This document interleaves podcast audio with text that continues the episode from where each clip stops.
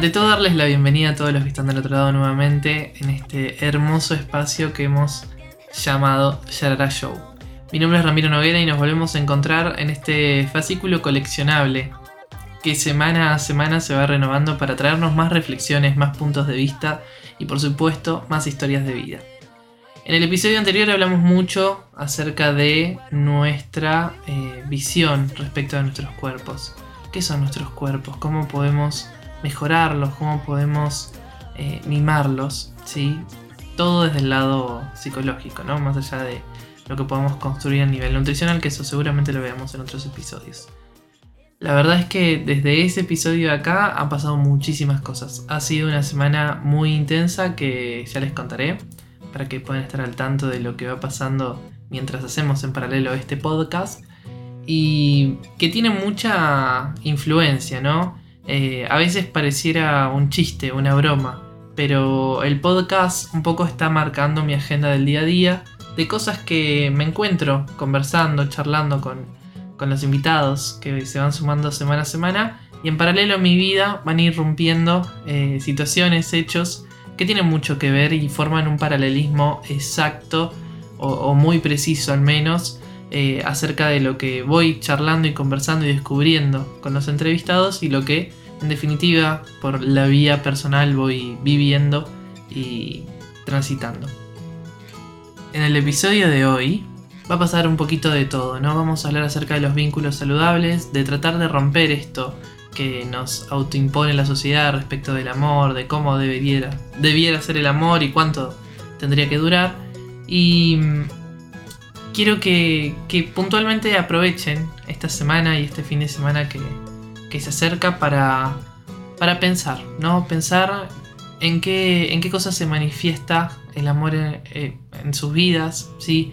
Cómo se manifiesta, ¿no? También.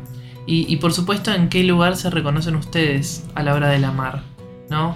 Eh, de este verbo tan hermoso y a la vez tan difícil de lograr.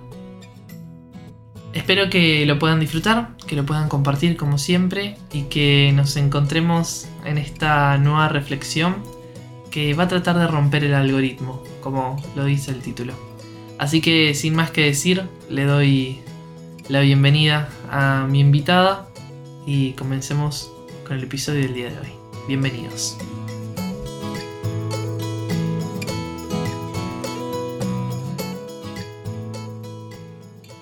Estamos acá nuevamente en este espacio que nos gusta eh, compartir con todos ustedes y hoy con un tema que en algún punto nos toca, en alguna determinada edad. ¿sí? Ya sea que cuando somos más jóvenes, cuando entramos en la adolescencia, en la juventud o puede ocurrir tranquilamente en la vejez, ¿sí? ¿Qué tiene que ver con el amor, las relaciones? Entablar vínculos en algunos puntos necesarios, bien para identificarme y reconocerme como una, una persona, y en otros situaciones que son poco agradables y que nunca está de más traer a colación.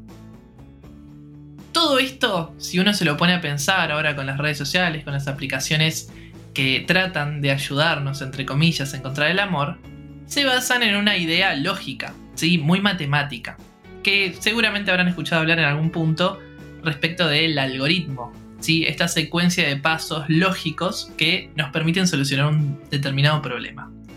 En este caso el algoritmo de nuestras vidas, en general, lo que tenemos chipeado por medio de la sociedad y por medio de nuestro contexto, tiene que ver muchas veces con esta, esta construcción del rol de la pareja.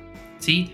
a una determinada edad, pasado los 20, 20 y pico, yo ya tengo que tener una pareja. Tengo que tener una cierta formalidad, tengo que tener una cierta estructura eh, muy, muy hogareña, ¿sí? Donde empiezo a planificar mi vida con un par, ¿sí? Con, con una compañía.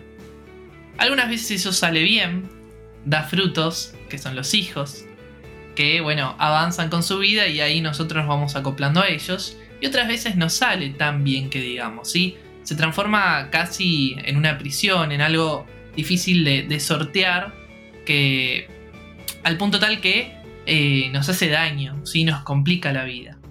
Y acá es donde entra el, motivo de este episodio, ¿no? De en qué momento es eh, el, indicado, ¿sí? ¿Cuál es el momento indicado para soltar una relación, para soltar un vínculo? hasta dónde nos podemos permitir nosotros llegar para decir basta, para decir el algoritmo evidentemente se rompió y nosotros necesitamos formar algo completamente distinto.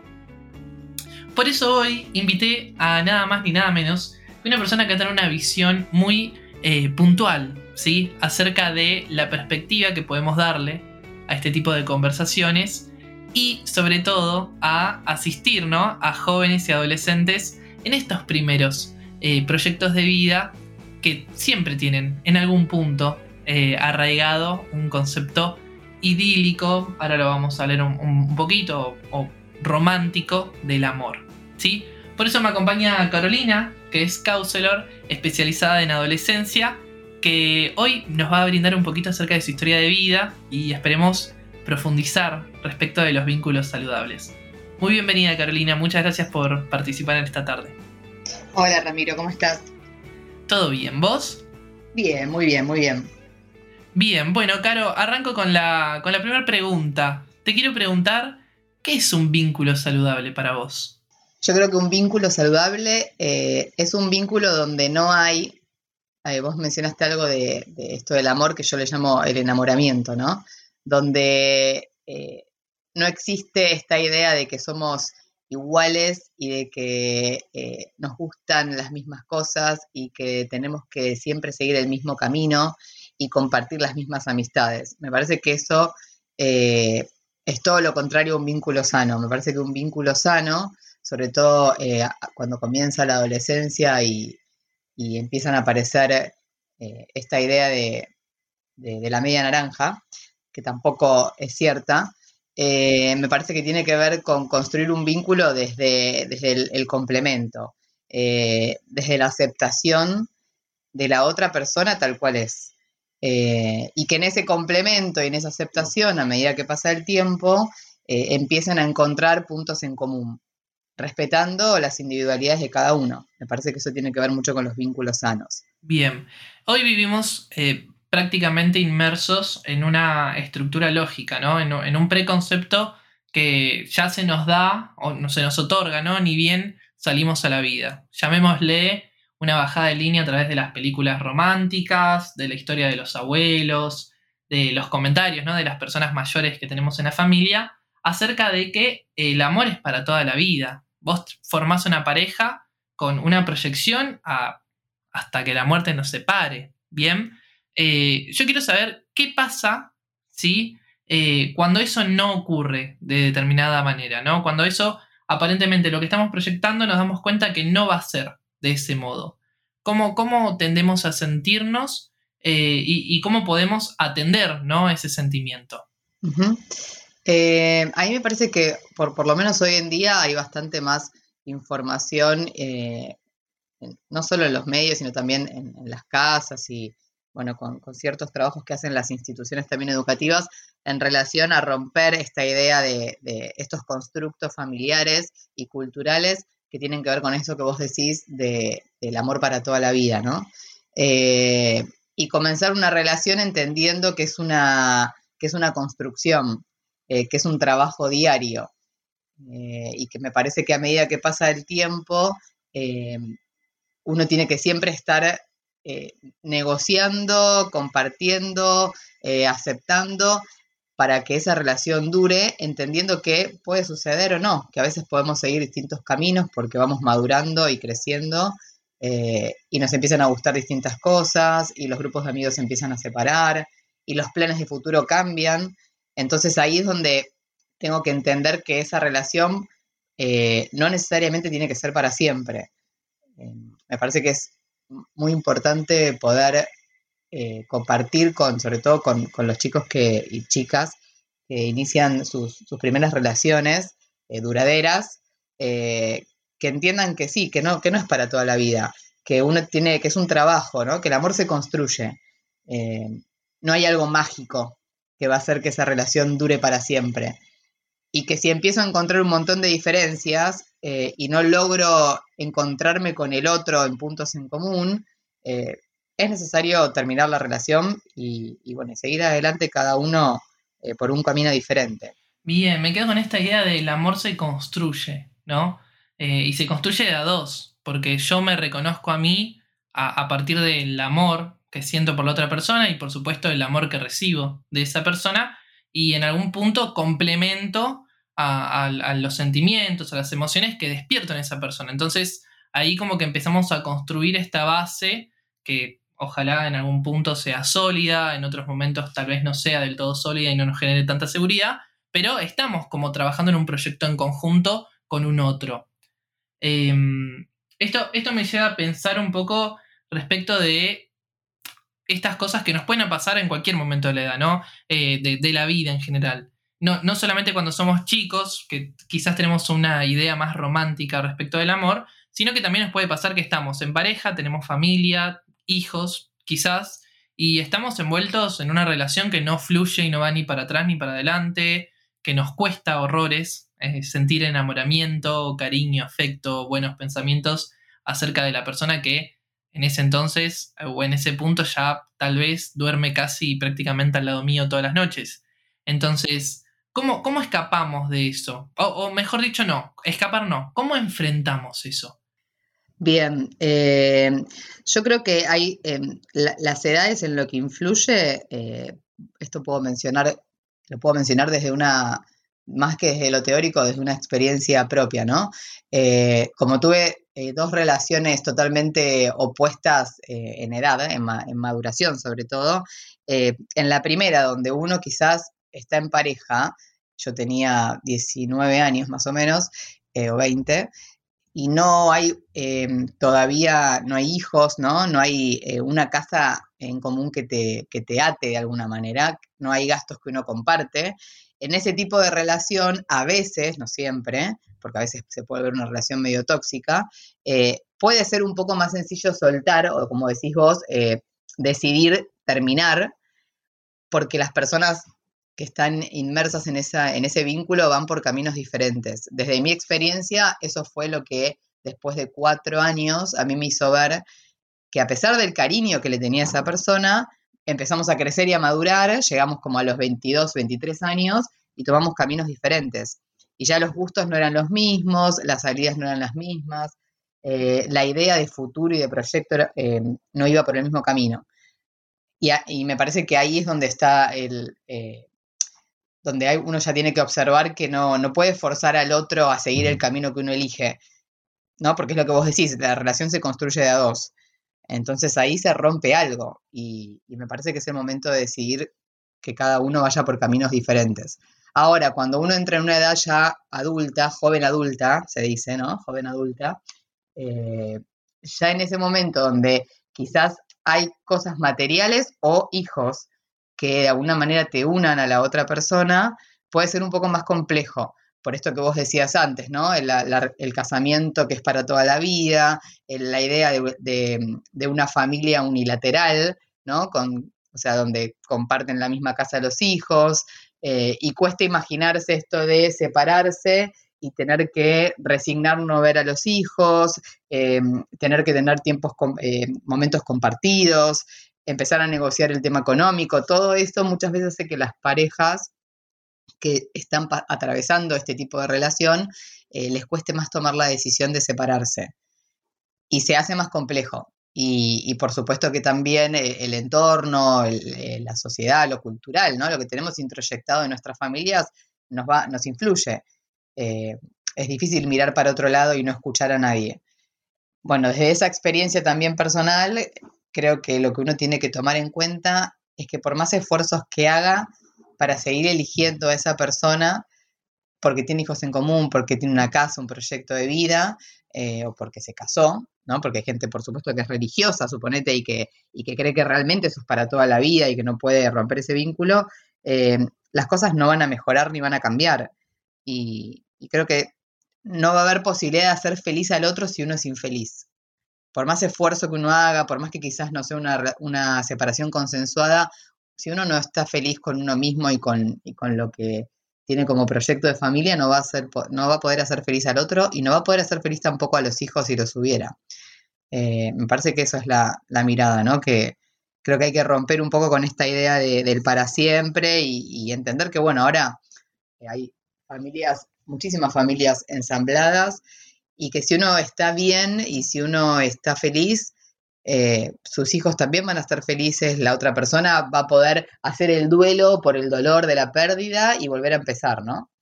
Eh, creo que, quedarse en una relación así puede, eh, me parece que puede ser muy tóxico y, el entorno va a sufrir. Qué, qué, fuerte y qué interesante, ¿no? Todo lo que, lo que planteas.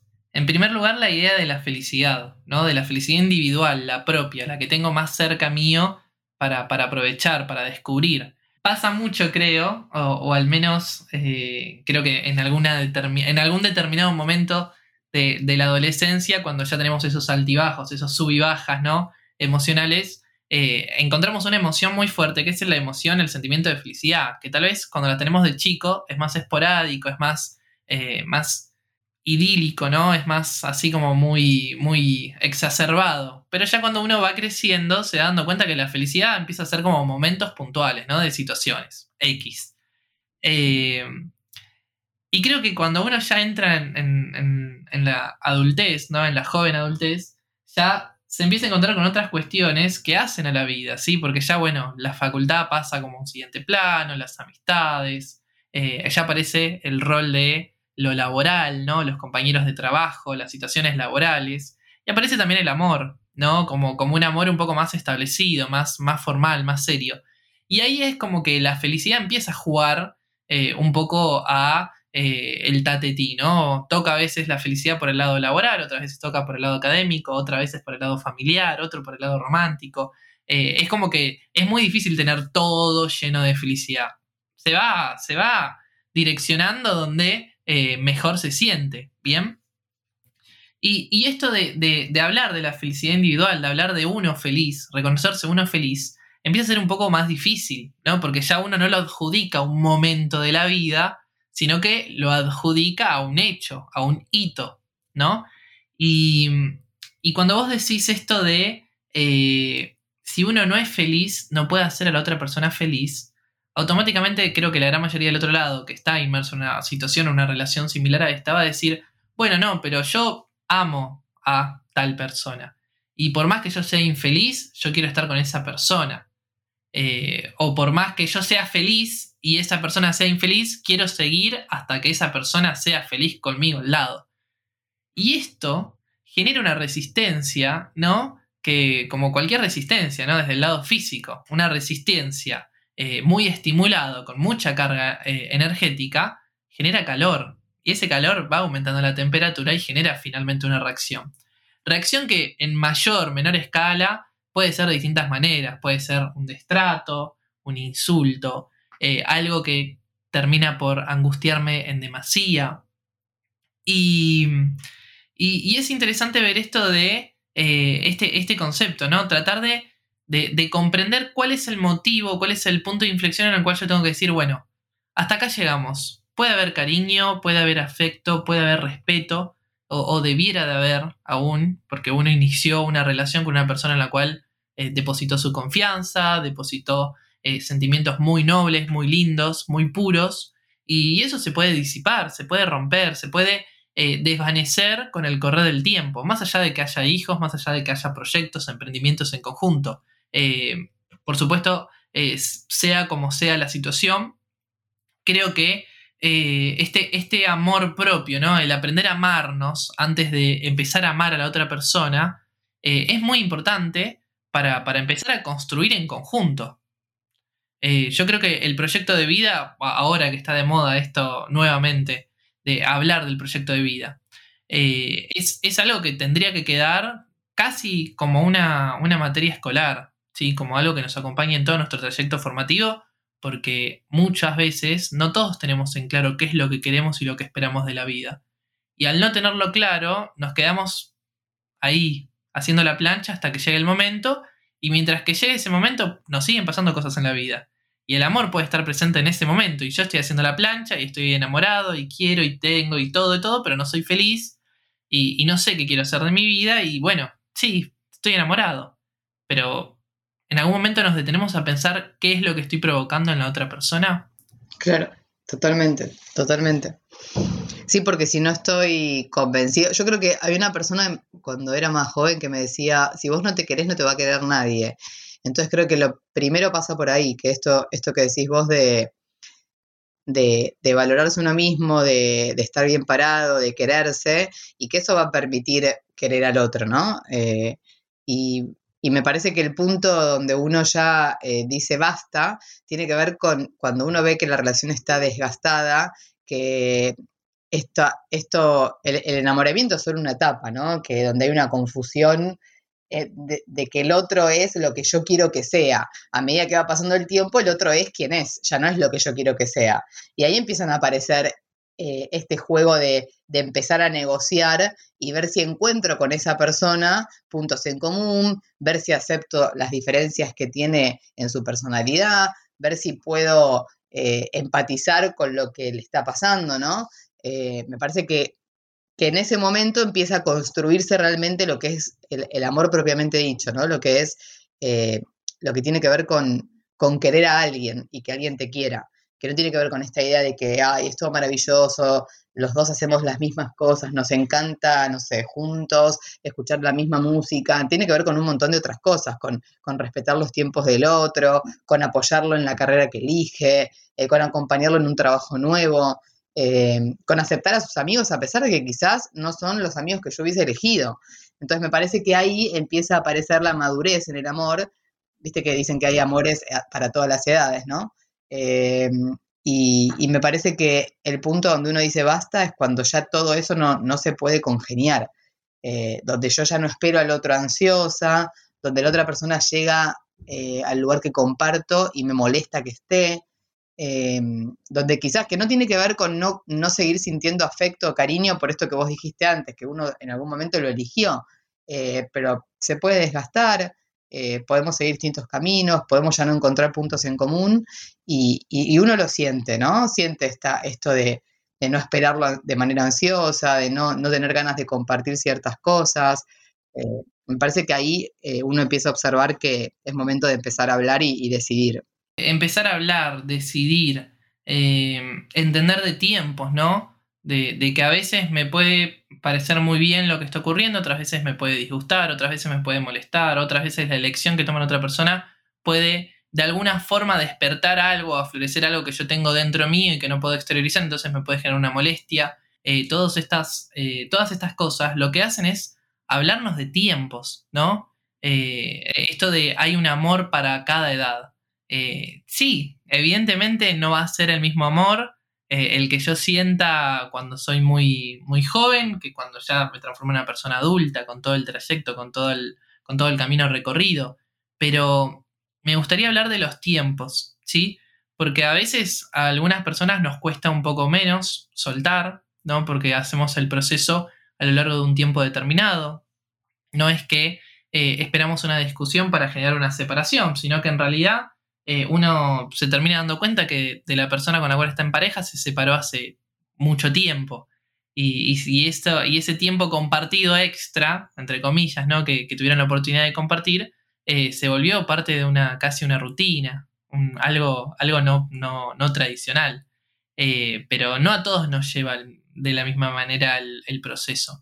yo, te quiero preguntar a vos si en algún momento de tu vida como que pasaste por este proceso. Sí, sí, con, el padre de mis hijos eh, fue de esa manera. Creo que yo había hecho el proceso, y yo en este caso en particular, y entiendo que, es lo que sucede en muchas relaciones, eh, uno hace, hace el proceso de separación antes de manifestarlo, ¿no?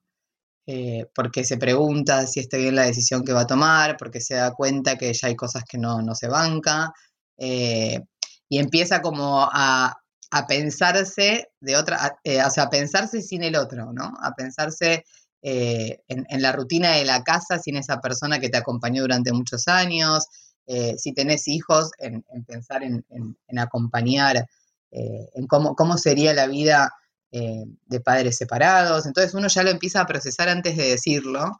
Y en mi caso particular fue así. Yo ya o sea, veníamos con procesos que también siempre hay avisos, ¿no? O sea, nadie se separa de golpe y el otro realmente puede decir, pero como si estábamos tan bien. Eh, eso no es real. eh, me parece, salvo, no sé, un caso muy, muy particular, pero no es real. Entonces uno va haciendo el proceso y, a veces en, la pareja hay uno que ya lo tiene mucho más masticado eh, y toma la decisión, es el primero en hablar, a pesar de que el otro sabe que había cosas que ya estaban mal hace tiempo.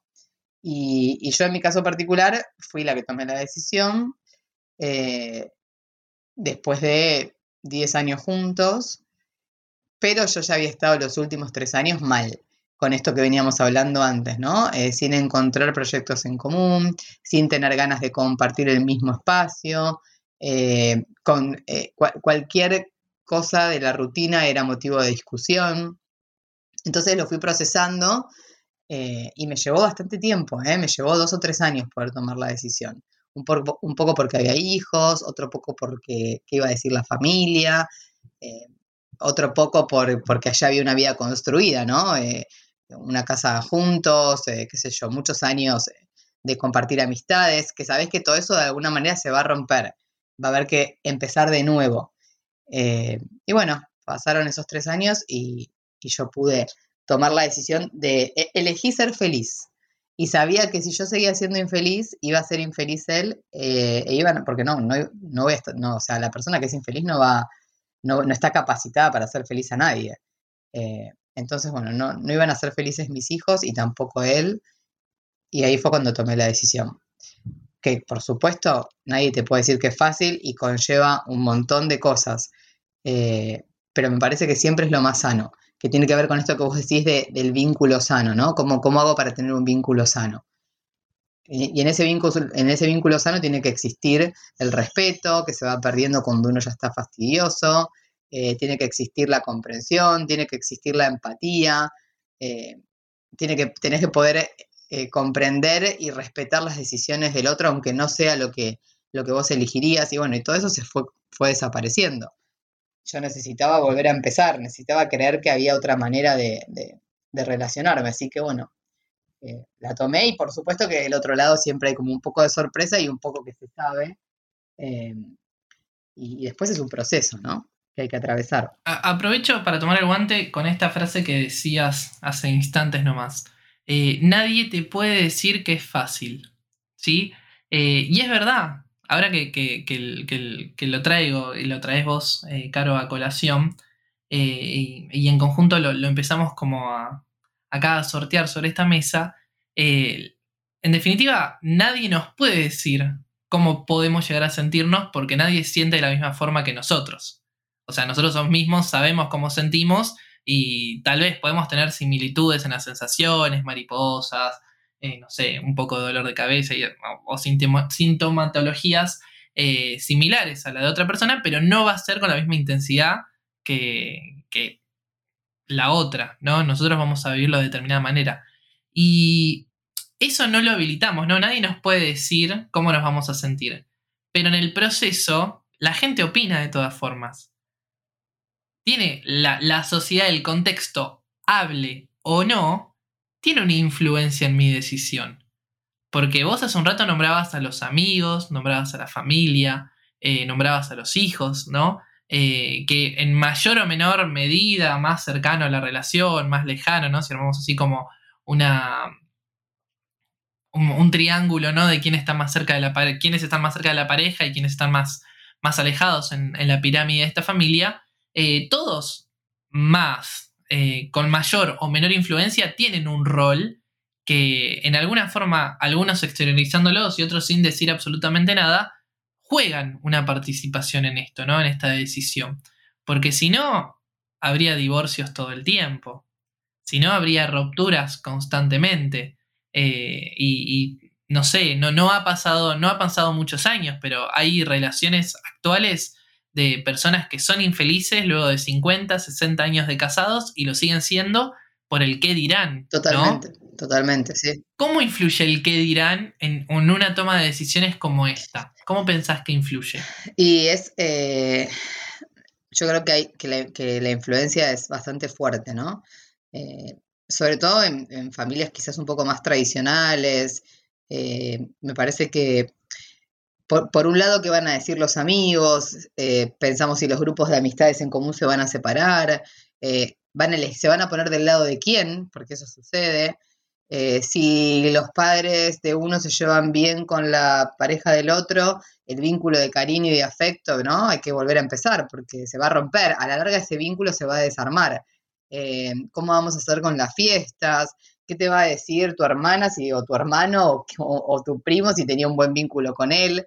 Eh, y yo creo, yo creo que influye. Y sobre todo me parece que donde más influye, por más que ahora hay muchas parejas que no, eligen ser padres y me parece que está perfecto. Cuando lo hay, cuando hay hijos, es mucho más difícil todavía porque, sobre todo, aunque eh, hayamos avanzado un poco en esta sociedad respecto de, la igualdad de, género, eh, todavía se le sigue diciendo mucho a la mujer, ¿no? Como vas a abandonar la casa, cómo vas a hacer con los chicos, eh, qué tiempos los vas a ver. Entonces, entra, ahí entra mucho más, me parece. Creo que influye mucho más cuando, cuando ya hay una familia conformada con hijos que quizás cuando no los hay.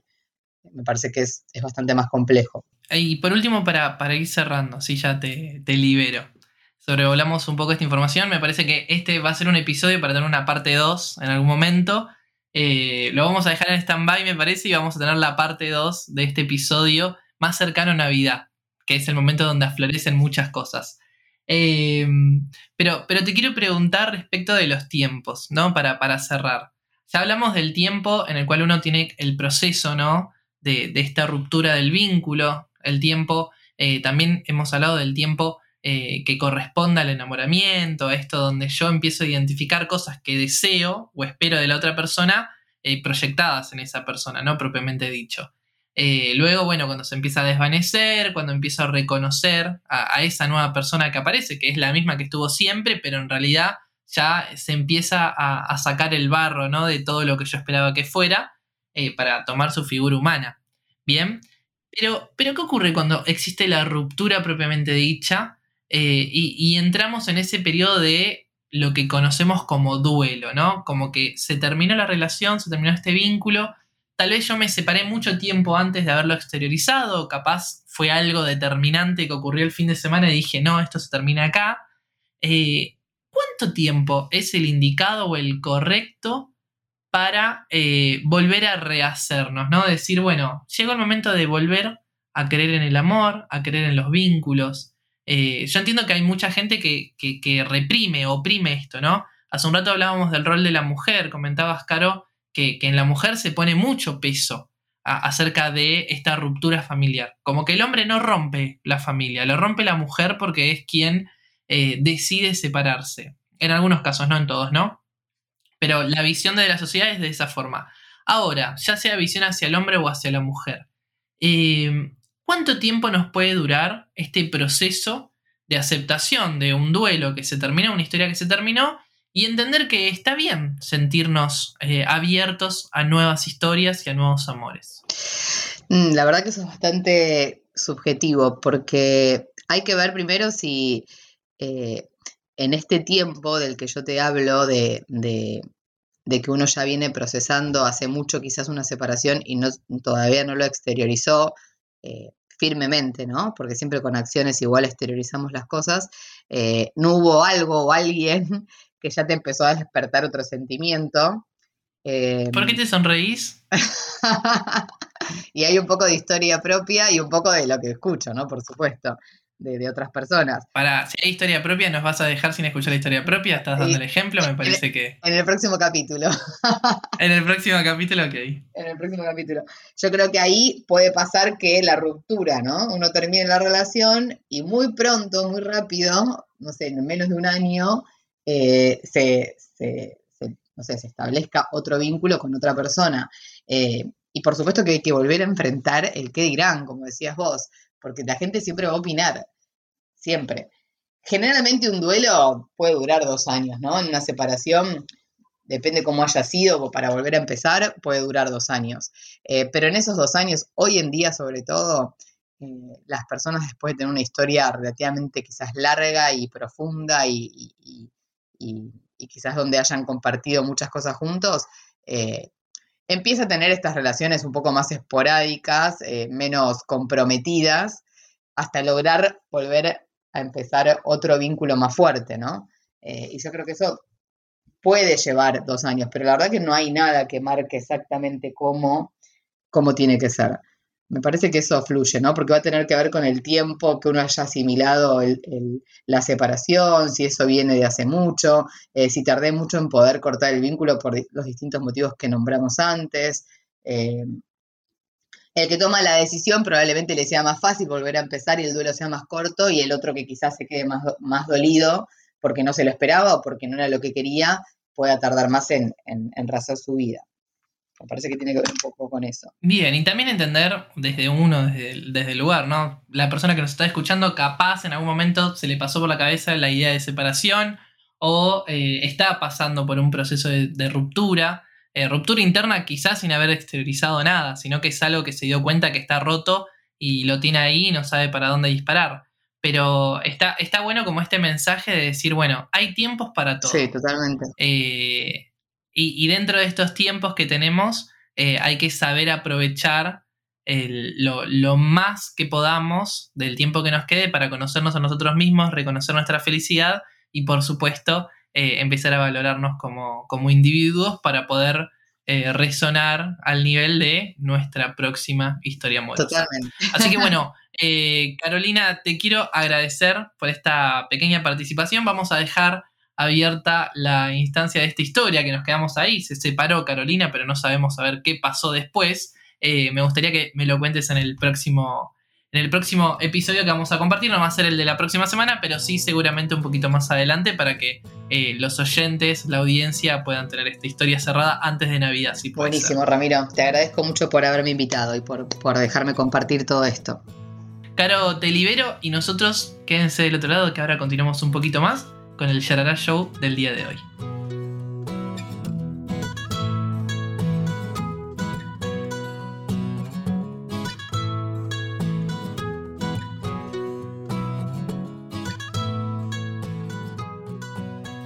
Bueno, como les adelantaba, ha sido una semana un tanto movida, con algunas cuestiones que fueron ocurriendo alrededor de mi vida en general. Eh, sinceramente, luego de haber grabado este episodio y haber estado tan inmerso en los vínculos saludables y cómo construirlos y por supuesto cómo fomentarlos, que en definitiva es lo que busca lograr este espacio. Como decimos siempre, eh, las serpientes cambian entre 4 u 8 veces al año de piel y, y desde este podcast nos gustaría acompañar ¿no? esas mudas por supuesto que si tienen que ver en términos del amor, en términos de relaciones complejas, estaríamos muy agradecidos de, ser el, puntapié inicial para todos esos cambios y transformaciones que necesiten ustedes en sus vidas para, mejorar, ¿no? Eh, sea fuera sus vínculos o su salud en todos los aspectos eh, conocidos. Como les decía, esta semana me encontré casi como un testigo eh, de una historia un tanto triste, un, tanto angustiante, de la cual no, voy a entrar en, detalles por, preservar no solamente la, identidad de la persona involucrada, sino también de su entorno familiar. Pero a veces ocurren cosas en el seno familiar que ponen en peligro no solamente un vínculo, sino que también una salud de, alguien, ¿no? Que, es partícipe de esta, de esta familia. Por supuesto que ya sea mental o física, el, daño que se genere en uno de estos integrantes es lamentable, ¿no? Tener que a veces que sostener por obligación un vínculo, ¿no? Por respeto o por eh, casi oposición, ¿no? Porque es tu padre, porque es tu madre, porque es tu hermano, porque es tu pareja, porque es tu marido, porque es tu esposa hay ciertos límites que nosotros tenemos que entender que no se pueden propasar. Hay lugares y espacios donde uno mismo se reconoce y se encuentra y, por supuesto que, logra conquistar, ¿no? Eh, que es esa aclamada y hermosa palabra que, tanto nos gusta esbozar muchas veces en, cuestiones patrióticas, ¿no? Pero eh, en, en referencia a la vida tiene que ver con nuestra libertad, con nuestra autonomía, con nuestro espacio personal. Cuando alguien propasa esos límites, cuando alguien trata de, dominar esos espacios, no, no, podemos más que tratar de encontrar todas las herramientas necesarias para poner un stop, para poner un freno, para lograr romper con esa dinámica o lógica que reconocemos hoy como situación tóxica o vínculo tóxico, relación tóxica, como quieran ustedes decirlo. Los vínculos o relaciones tóxicas no son solamente entre parejas, también se puede dar en la familia. Y la violencia en los tiempos que corren es moneda casi diaria, ¿no? Que nos encontramos constantemente con, hechos y hechos de violencia. Hoy, luego de, una semana caótica, luego de, una eh, locura en sensaciones, sentimientos, emociones, me doy cuenta que no somos más que publicidad.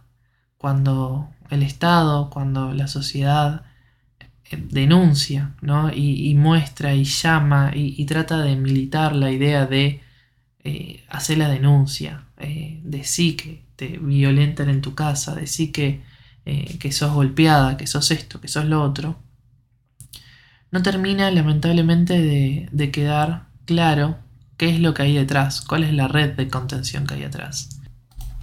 Y a veces no nos damos cuenta que cuando corremos el velo de esa publicidad, de ese marketing, de esa militancia, nos encontramos con un vacío enorme, con algo que finalmente no es como nos decían que iba a ser, con algo que mantiene una desidia, una falta de humanidad, una falta de solidaridad, perdón, impresionante. Cuando uno es testigo y no, no, no, no tiene por qué, quizás, y ojalá nunca le toque ser protagonista de una situación así. La verdad es que cree que todo tiene como una normalidad, ¿no? Hay una situación violenta en casa, se toma el valor necesario para realizar una denuncia y se acciona lo más pronto posible para que eh, la justicia nos pueda ayudar, el Estado nos pueda ayudar o quien fuera nos pueda brindar una mano se lleva a cabo un protocolo, se sigue un paso a paso que está impuesto ¿no? y está aparentemente legislado por distintos ministerios que son competentes en estos temas y se espera que ocurra lo que todos queremos que ocurra, ¿no? que se resuelva el problema violento, que se resuelva la situación. Porque evidentemente si llegamos a esa instancia es porque ya el cuerpo, la mente, no pueden más, no, no aguantan más de eso. Y cuando se logra accionar ese protocolo y se logra pasar el paso a paso, lamentablemente esa persona se encuentra en el otro lado de la ventanilla, ¿no? Pasa de ser una, víctima eh, de, una toxicidad por parte de otra persona a ser una víctima que, es lastimada, que es eh, dañada por el Estado. El Estado que tarda mucho tiempo en resolver estas cosas. El Estado que dice, que hace, publicita, promociona que hace y después no puede conseguir una red de contención para, en este caso, menores de edad que necesitan eh, una resolución pronta, ¿no? Y, que por supuesto no tienen nada de culpa referido al tema. Entonces, los vínculos son nuestros pilares en el día a día, lo que nos definen como personas y como individuos, ¿no? Y, a medida que vamos reconociendo y generando nuevos vínculos, vamos creciendo nosotros también y acompañando el crecimiento de otras personas. Lamentablemente cuando esos vínculos se vuelven tóxicos o se vuelven eh, peligrosos, hay que accionar siempre, siempre hay que denunciar, no hay que dudarlo, hay que tomar el coraje, la valentía, lo que fuera y decir, acá yo no quiero estar, este no es mi lugar, esta ya no es mi casa, esta ya no es mi familia, este ya no es mi lugar. Y buscar, buscar, buscar siempre la ayuda, de alguna forma. Tratar de, de, lidiar con esto, ¿sí? No, no, no dejar caer la toalla, no, no rendirse, ¿sí? Porque en definitiva esto es necesario y siempre va a aparecer alguien para darnos una mano y para, para resolverlo.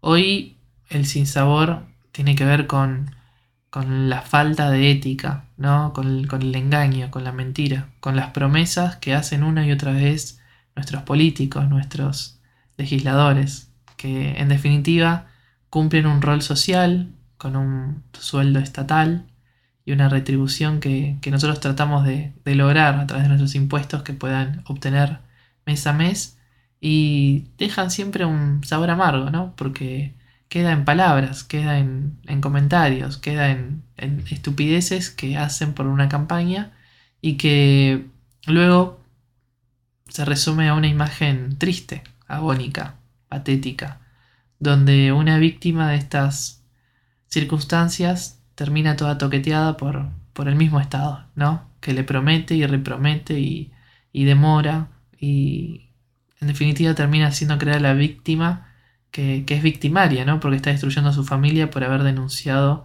un hecho atroz, un hecho espantoso. Hoy quiero solidarizarme con todas esas personas que están del otro lado pasando por una situación como esta, brindarles el, el mayor de los apoyos en todo lo necesario y aconsejarles que no, se callen, que sigan luchando por, su libertad, por su espacio, por, vivir y, construir vínculos saludables. Si ahí no es, si ese no es nuestro lugar, lamentablemente tenemos que usar una frase tan, tan actual ¿no? y tan, tan gráfica. Amiga, date cuenta que no es ahí.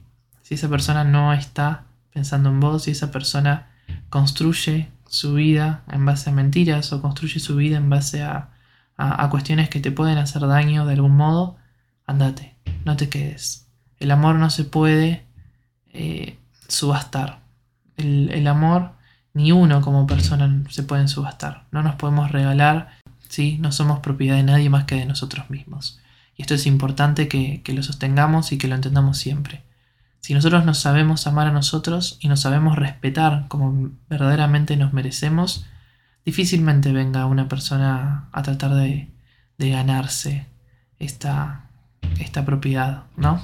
Que solamente vamos a tener nosotros siempre. Quiero agradecerles a todas las personas que estuvieron acompañando el episodio del día de hoy, por supuesto a Carolina por haberme acompañado en esta hermosa charla que hemos tenido en, el episodio del día de hoy. Mandarle un abrazo enorme a todas las personas que están del otro lado. Y les digo que los voy a volver a encontrar la próxima semana con estos fascículos coleccionables mientras ustedes disfrutan de la vuelta a casa, de un viaje en colectivo, de esperar el tren, ¿no? Capaz de por tomar un vuelo están escuchando esto. Y quiero, quiero seguir aportando este granito de arena. Quiero seguir aportando y apostando a este espacio que nos hace pensar en todas esas cosas que, que en definitiva por el día a día, por la tarea, por las cosas que tenemos que cumplir, religiosamente no, nos da el tiempo para, para escuchar y aprovechar. Así que a pensar, a seguir tratando de mudar de pieles y por supuesto a seguir creciendo. Un placer estar de este lado con todos ustedes del otro. Los veo y escucho la próxima semana. Hasta luego.